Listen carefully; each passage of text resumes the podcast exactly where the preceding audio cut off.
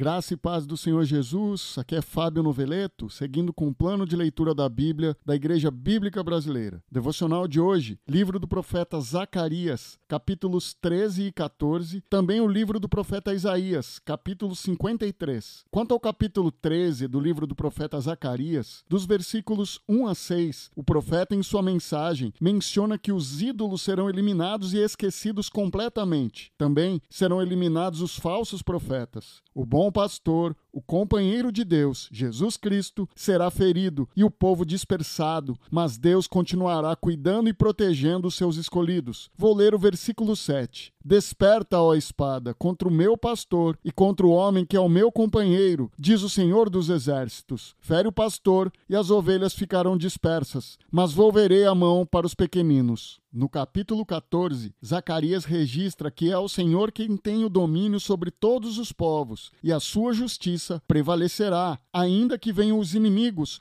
o Senhor sairá para lutar contra essas nações, e todos os povos se curvarão diante dele, como está escrito no verso 11. Jerusalém, por fim em segurança, ficará cheia de gente, e nunca mais será amaldiçoada nem destruída. Em seguida, Zacarias descreve como o Senhor castigará os inimigos do seu povo. Seguindo ao capítulo 53 do livro do profeta Isaías, que prevê e descreve perfeitamente os acontecimentos futuros em seu tempo, o que para nós já foi revelado e de fato já aconteceu, ou seja, a primeira vinda do nosso Senhor e Salvador Jesus Cristo. Logo no versículo 1, o profeta diz: Quem creu em nossa mensagem, a quem o Senhor revelou seu braço forte, nem todos iriam crer no Messias. Aliás, poucos creram no Senhor Jesus Cristo. No decorrer deste capítulo está descrito o que iria acontecer com o nosso Senhor. As consequências dos pecados dos homens cairiam sobre ele, e verdadeiramente somos salvos pela obra de Deus na cruz do Calvário, o servo justo.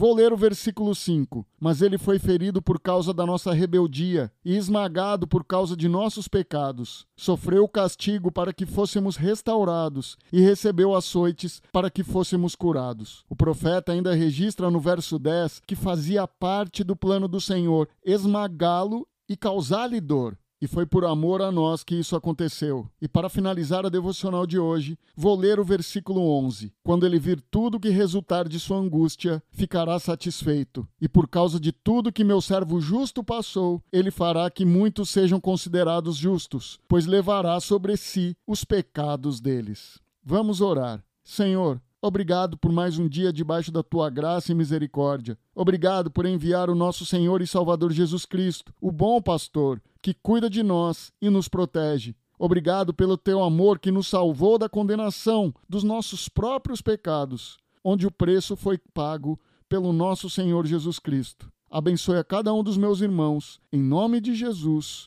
Amém.